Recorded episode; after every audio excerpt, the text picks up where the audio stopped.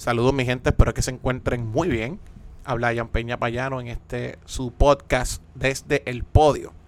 Hace un tiempo me habían solicitado que hiciera un episodio respecto a el qué es eso del proceso legislativo en Puerto Rico, eh, que les explicara a qué se referían con referidos, con resoluciones investigativas, con proyectos de ley, con vetos, todos esos temas que nosotros a diario escuchamos en la prensa local internacional.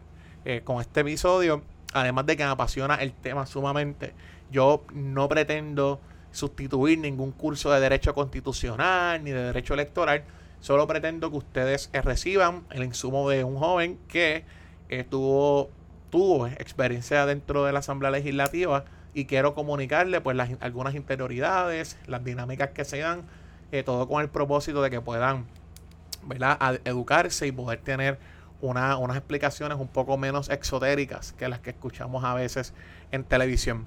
Eh, yo, eh, gracias a Dios, tuve la oportunidad de trabajar como asesor en la Comisión de Gobierno de la Cámara de Representantes. También tuve el honor de ser director de la Comisión de Desarrollo de la Ciudad Capital y Asuntos de la Juventud eh, de la Cámara de Representantes. Y mi última estadía en la Asamblea Legislativa fue en el Senado, así que tuve la experiencia en ambos cuerpos donde también fungí como asesor de la Comisión de Gobierno del Senado de Puerto Rico el cuatrenio pasado.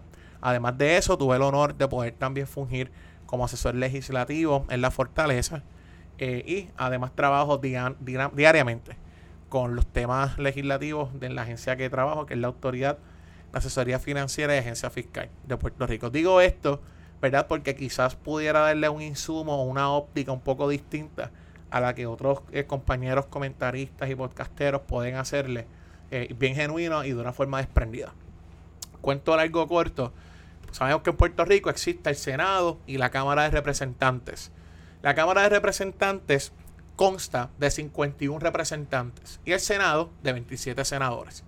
Primera pregunta que me han hecho, ¿por qué la diferencia en el número de cada uno de esos cuerpos? ¿no? Hay unas explicaciones históricas, se las voy a tratar de resumir Básicamente, la Cámara de Representantes es el equivalente a la Cámara de los Comunes, eh, que viene del Parlamento inglés en Reino Unido, que se replica de alguna forma, ¿no? Tiene algunos elementos, algún sazón en la composición del Congreso de Estados Unidos, por lo que tiende a ser más representativa del pueblo, ¿no? El Senado tiende a, ser más reducido eh, debido a que pues atiende tiende a ser un poco más selecto, obviamente al tener casi la mitad de los de la verdad de la composición de la cámara, pues eh, tienden a atender otros asuntos que lo vamos a ver más adelante. Me preguntaron también qué requisitos hay para poder ser miembro de la Asamblea Legislativa en Puerto Rico. Pues es bien sencillo. Primero, si usted sabe leer y escribir en cualquiera de los dos idiomas, inglés o español, ya usted tiene uno de los requisitos para ser legislador en Puerto Rico o legisladora. Tienes que ser ciudadano de los Estados Unidos de Puerto Rico. Tienes que haber residido en Puerto Rico dos años previos a la elección. Eh, y eso quizás les va a empezar a, abrir, ¿verdad? Un poco de, arrojar un poco de luz respecto a porque hay controversias en cuanto a la residencia, los años y demás, que si tuvo un año, seis meses, pues eso que la constitución lo dispone. En el caso del Senado, para usted ser senador, tiene que haber eh, cumplido, tiene que haber tenido 30 años tiene que haber tenido 30 años de edad y en el caso de los representantes haber cumplido 25 años de edad. En el caso del Senado, como les dije ahorita y en la Cámara se replica también, realmente se eligen 16 miembros por distrito. Entiéndase que en Puerto Rico hay 8 distritos eh, senatoriales. Pues al ser 2 por distrito se convierten en 16. Ah, Jan, pero ¿por qué entonces son 27? Ah, muy buena pregunta porque se eligen tanto en Cámara como en el Senado de Puerto Rico 11 miembros por acumulación, que son lo que se conoce en inglés at large.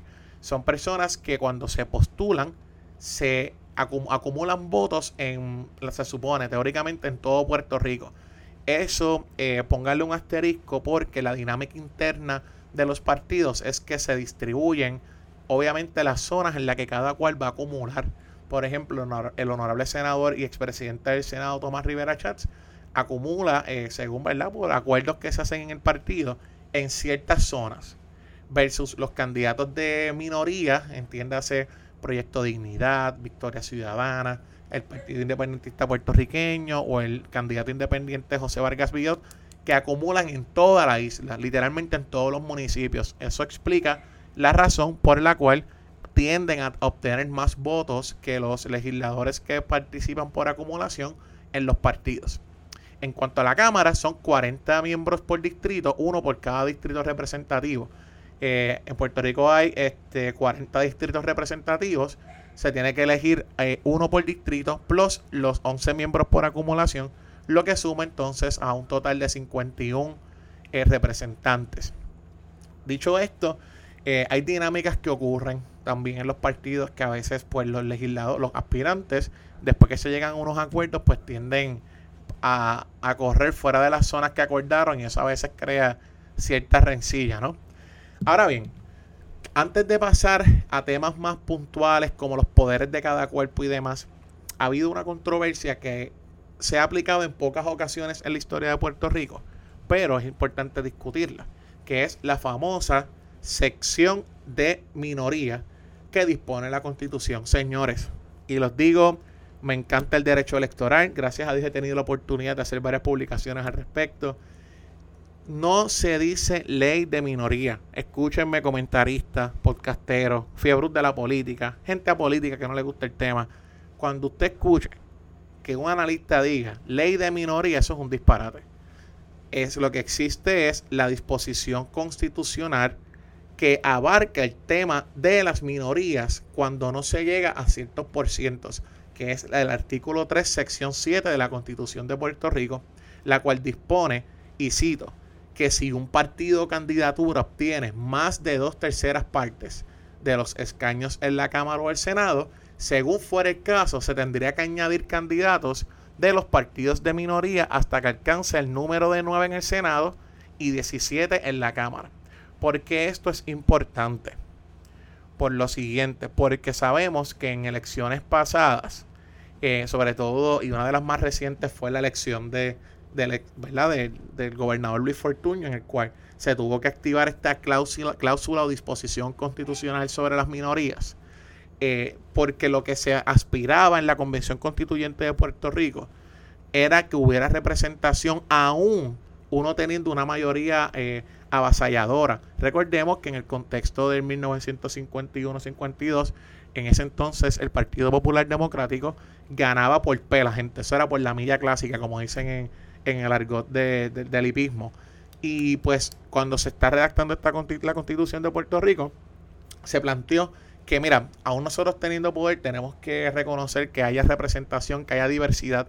Y es ahí que se adopta este artículo 3, sección 7 de la Constitución, conocido como sección de minorías, no como ley de minorías. Ahora bien, Gente, ¿qué hace el Senado versus qué hace la Cámara de Representantes? Básicamente, y esto lo discutimos muy a fondo con, en el episodio que grabamos junto al licenciado Cristian Sobrino, eh, en el caso del Senado de Puerto Rico, para resumirlo bien brevemente, eh, podemos eh, resaltar que el poder más, de los poderes más grandes que tienen es, uno, confirmar los nombramientos que somete el gobernador, eh, brindando su consejo y consentimiento. Y además juzgar y dictar sentencia en todos los procesos de residencia.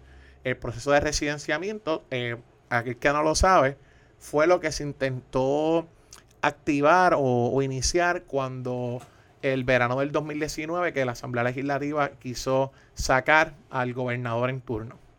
Ahora bien, en el caso de la Cámara de Representantes, pues el poder yo considero que el más grande que tiene es el tema de aprobación del presupuesto, porque la constitución dispone que es ahí donde va a empezar la discusión del presupuesto de Puerto Rico.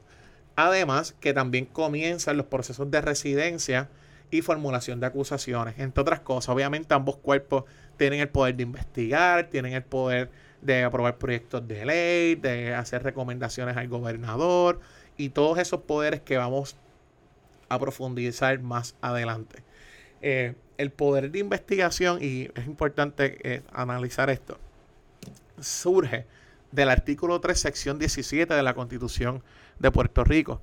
Es donde se activa, donde se permite que podamos, que la Asamblea Legislativa tenga el poder de investigar. De hecho, el poder de investigación de la Asamblea Legislativa es mucho más amplio que, que, otras entidades y otros procesos que se dan dentro de nuestro sistema republicano de gobierno, incluso el alcance de obtención de evidencia de la Asamblea Legislativa tiende a ser más poderoso que incluso en los propios tribunales eh, y otras reglas que se disponen en, en nuestro sistema de derecho, donde incluso pueden solicitarle a usted sus cuentas bancarias, estados de cuenta, información privilegiada, confidencial. Eh, es importante que eso lo tengamos en cuenta porque eso quizás les va a explicar o les va a aclarar el por qué en otras, en algunas instancias, cuando ustedes están leyendo en el periódico eh, eso de, de, que hay investigaciones en la legislatura, él contestaría el por qué se investiga lo de los helicópteros, lo de las pruebas de COVID y otros temas más. Ahora bien, eh, las sesiones legislativas se dividen en tres, básicamente. ¿Qué es la sesión legislativa? Pues son cuando ustedes ponen eh, el canal que aparecen los legisladores hablando, cuando están en el hemiciclo, que es donde se sientan todos a la vez, pues es cuando usted los ve hablando allí que dice moción, votos en contra, a favor digan que sí, en contra digan no, aprobada. Eso son las sesiones.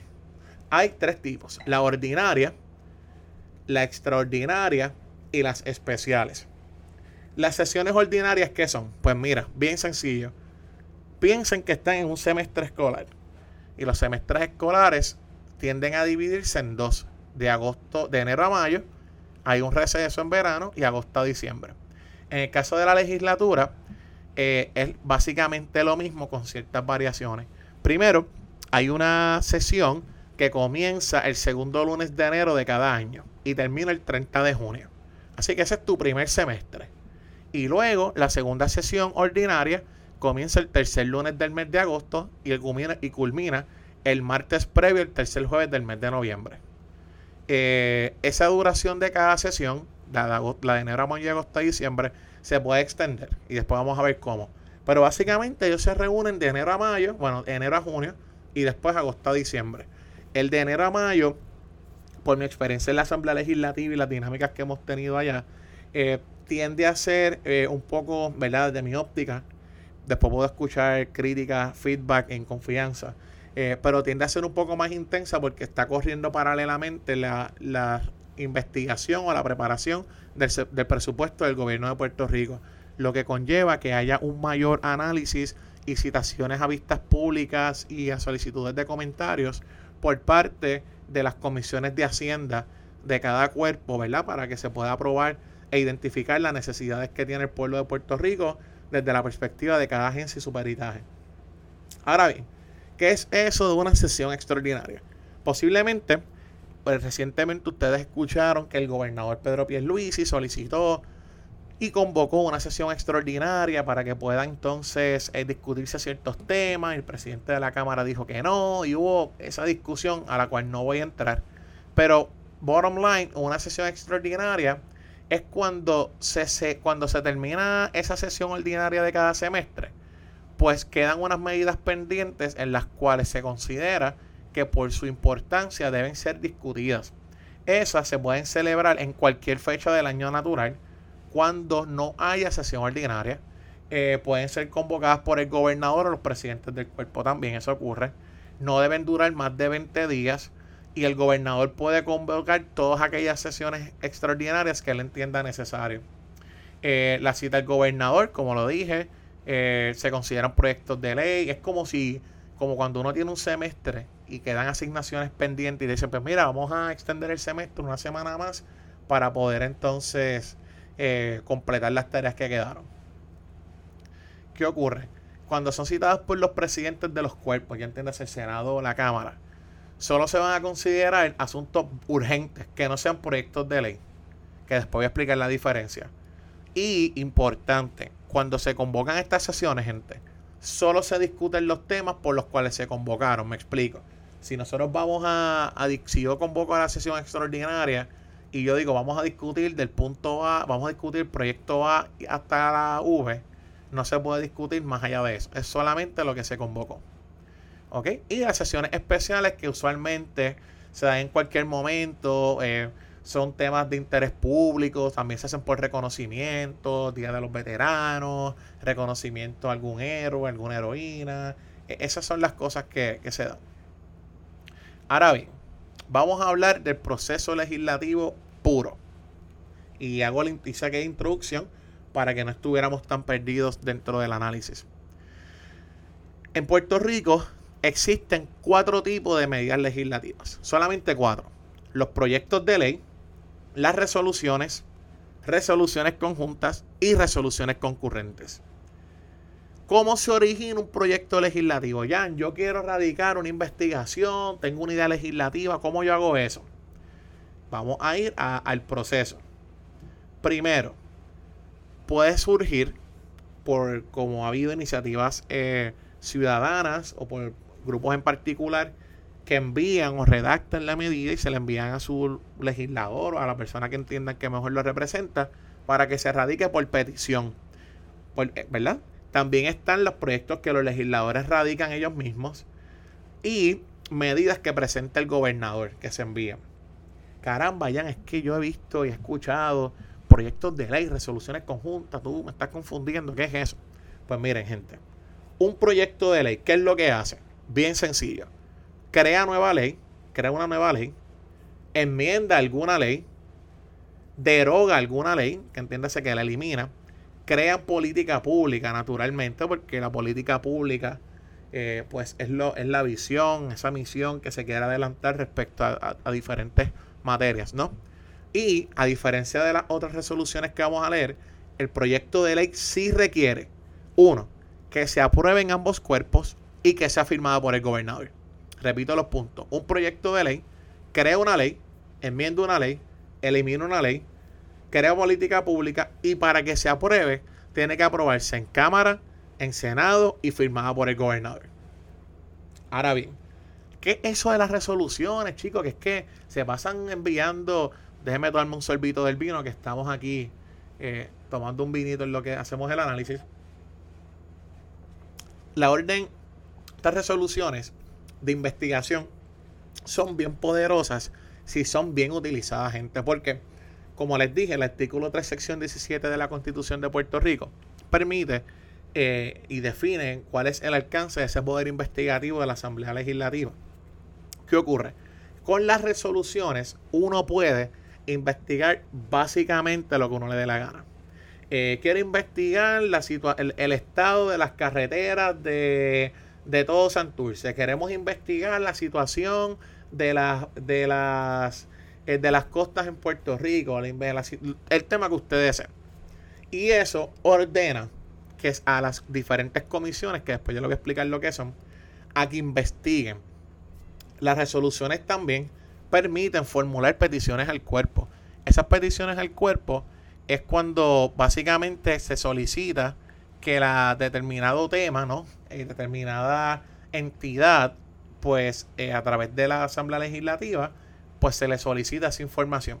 También expresan felicitación, condolencia, eh, aprobación o rechazo. Por ejemplo, cuando uno dice, esta resolución es para expresar nuestra más censura oposición al discrimen en Puerto Rico, pues eso es una resolución. Y también cuando se felicita, se reconoce a lo, al equipo de los cangrejeros de Santurce por su campeonato número tal también. Eh, son medidas, estas resoluciones puras, son medidas internas de cada cuerpo. Eso lo investigan ellos y una vez se termina, simple y llanamente, pues se hace un informe final que concluye la investigación y no requiere que el otro cuerpo la firme ni que la firme el gobernador, ni que la apruebe el otro cuerpo, debo decir. Eso es importante porque como ya les explica, el proyecto de ley sí requiere que se apruebe en Cámara y Senado y la firma del gobernador. Las resoluciones simplemente usted rompe investigar por ahí para abajo y luego se presenta un informe parcial, los informes parciales que usted quiera, llegamos al informe final, se cierra el informe y entonces si es necesario pues hacer los referidos pertinentes. Que quizás esa dinámica la vieron o la, si recuerdan un poco más en los pasados cuatro años cuando se investigaban, se hacían referidos al FACE, se hacían investigaciones eh, por las pruebas de COVID, por el helicóptero de, la, ambulancia aérea y toda esta vaina. ¿Qué ocurre? Ahora vamos a las resoluciones conjuntas. Eh, ya discutimos proyectos de ley, resoluciones normales y las resoluciones conjuntas. ¿Qué hacen estas? Atienden el presupuesto del gobierno de Puerto Rico. Ay, caramba, ya, pero eso suena raro que, que el presupuesto de Puerto Rico se, se haga por una resolución conjunta. ¿Qué es eso? Si, si el proyecto de ley suena como que tiene más fuerza, ah, es importante. Lo que pasa es que las resoluciones conjuntas, en su naturaleza, tienen eh, una, vamos, podemos decirlo así, vida y muerte, ¿no? Eh, tiene una, tienden, a tienden a tener, no quiero generalizar, tienden a tener fechas ciertas. Y como el presupuesto de Puerto Rico opera por año fiscal, se hace a través de una resolución conjunta que dura durante, valga la redundancia, mientras esté el año fiscal corriendo. Así que como les dije, la resolución conjunta atiende el presupuesto del gobierno de Puerto Rico. También asignan o reasignan fondos. Cuando usted escucha en la prensa, Asamblea, Cámara de Representantes o el Senado de Puerto Rico asigna la cantidad de 100 mil dólares para embrear la avenida X. Pues eso a través de una resolución conjunta. Estas resoluciones conjuntas requieren, sí, la aprobación de ambos cuerpos y también la firma del gobernador. Y una vez se termina su vigencia, como les dije, tienen vida y muerte, pues ya perdieron su efecto. ¿Ok? Entonces, por último, las resoluciones concurrentes, eh, estas tienden a ser mm, no tan frecuentes, por mi experiencia allí.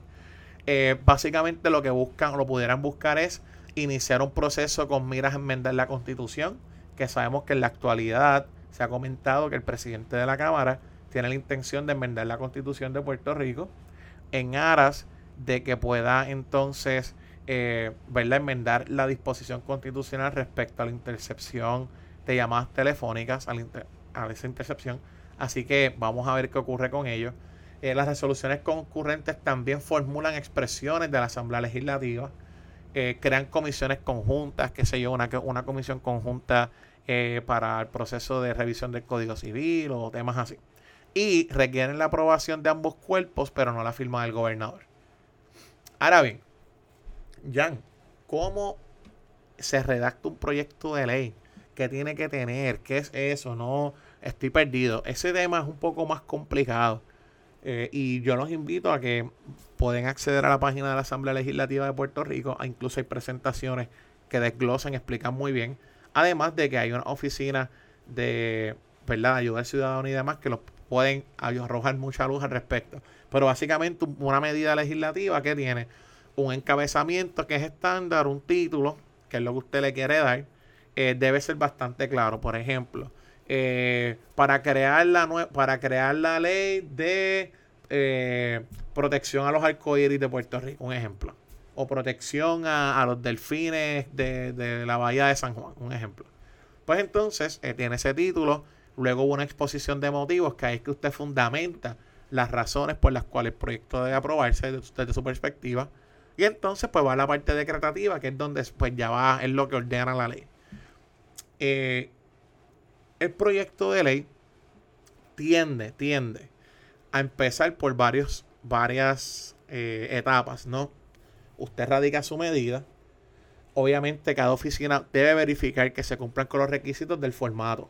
¿Por qué? Porque si no, no te lo van a aprobar. Asesor que me escucha, legislador que me escucha, verifiquen los formatos, se cometen muchos errores, somos humanos, pero usted no quiere ser el asesor o el legislador que radicó un proyecto de ley que ya otro compañero radicó, no quiere ser el asesor que copió la medida, esas cosas siempre se saben.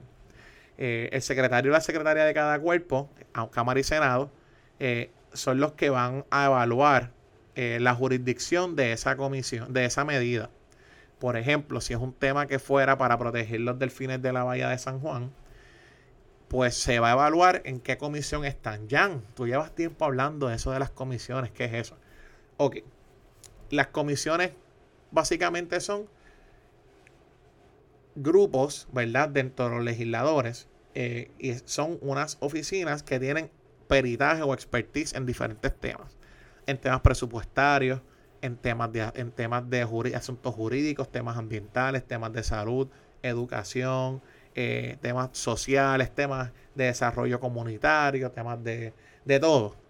Entonces, seguridad. Y cada comisión está compuesta por legisladores que el presidente del cuerpo, de cada cuerpo, dice, mira, yo por la experiencia de X, a él le gustan más los temas ambientales o el estudio de ciencias ambientales, hizo una maestría no sé en qué, vamos a ponerlo en ese grupo. O por la experiencia que tenga o porque simplemente le interesa el tema. Eso lo elige el miembro, el presidente de cada cuerpo. Cada comisión tiene un presidente que va a dirigir los procesos de la comisión y cada comisión tiene pues un, equipo ejecutivo, un equipo administrativo, un director ejecutivo, tienen usualmente asesores, secretarios, secretarias y técnicos de comisión. Y esos son los que, por ejemplo, uno va creando un expertise. Y eso, vuelvo, se radica la medida, se discute, evalúa que está todo en orden, se identifica en qué grupo debe, en qué comisión debe caer y se envía. ¿Qué ocurre?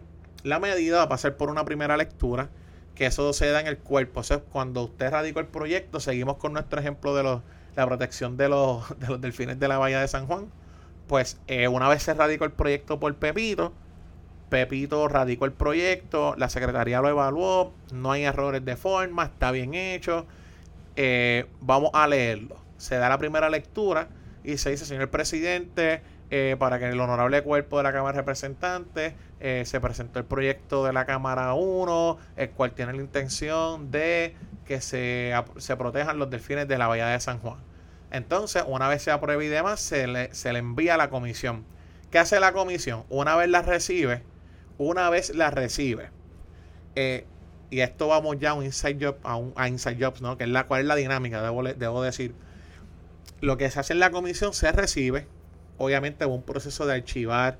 Eh, yo recomendaría, y sé que muchos lo hacen, tener una bitácora digital en la cual usted tenga un tracto de lo, de lo que está ocurriendo ¿no? con cada medida legislativa, porque los legisladores ven cada proyecto, cada resolución como sus hijos. Así que van a estar pendientes y su staff también va a estar al pendiente de que si radica este proyecto, porque no se le está dando el trámite legislativo.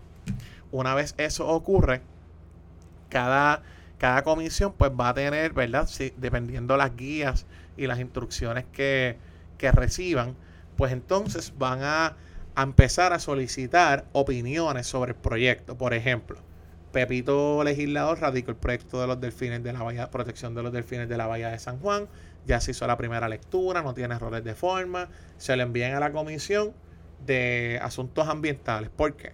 Porque quizás el tema de la protección de los delfines tiene más, eh, tiene más afinidad dentro de esa comisión que quizás en la de salud, ¿no?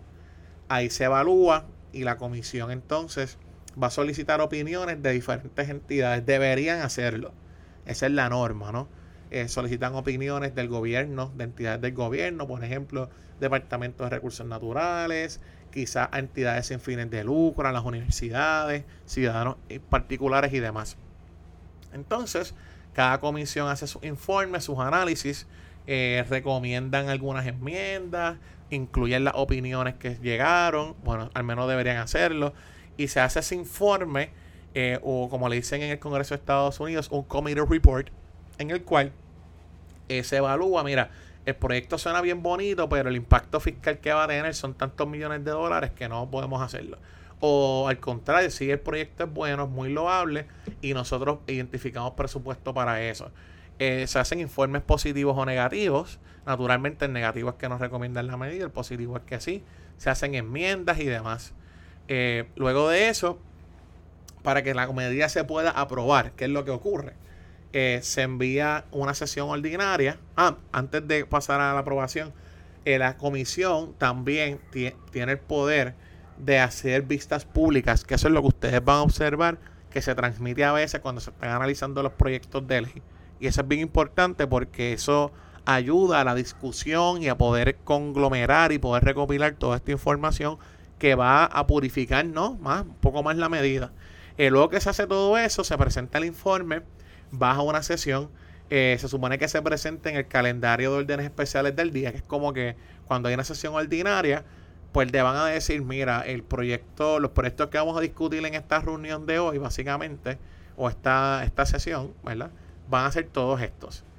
Entonces, eh, tienen sus turnos, ahí es que los legisladores, ustedes van a ver que hablan, que solicitan, comentan, hablan, tienen sus turnos, debaten, discuten, se matan, como ustedes lo quieran poner. Y luego entonces se envía a la rama ejecutiva. El gobernador o gobernadora lo evalúa, lo puede vetar o no vetarla. Vetarla significa eh, que no se aprueba la medida. Eh, hay varios tipos de veto, pero no quisiera entrar en ellos. Pero básicamente, pues sabemos que el gobernador no tiene que aprobar todo lo que se envíe, ¿no? Así que, nada, básicamente esa es un, eso es un resumen del tema del proceso legislativo en Puerto Rico. Eh, no tan al detalle, porque considero que tampoco pretendemos aburrirlos y que ustedes se vuelvan unos expertos en el proceso legislativo, pero saben que como siempre estoy muy, muy contento de poder compartir con ustedes, de poder saber que ustedes siguen apoyando este proyecto eh, educativo, que es este podcast desde el podio. Espero que les haya gustado este episodio. Cualquier duda o pregunta pueden seguirnos en las redes en Twitter desde el podio. Pueden seguirme en mis redes personales también. Así que espero que hayan disfrutado este episodio de su podcast desde el podio con Jan Peña Payano.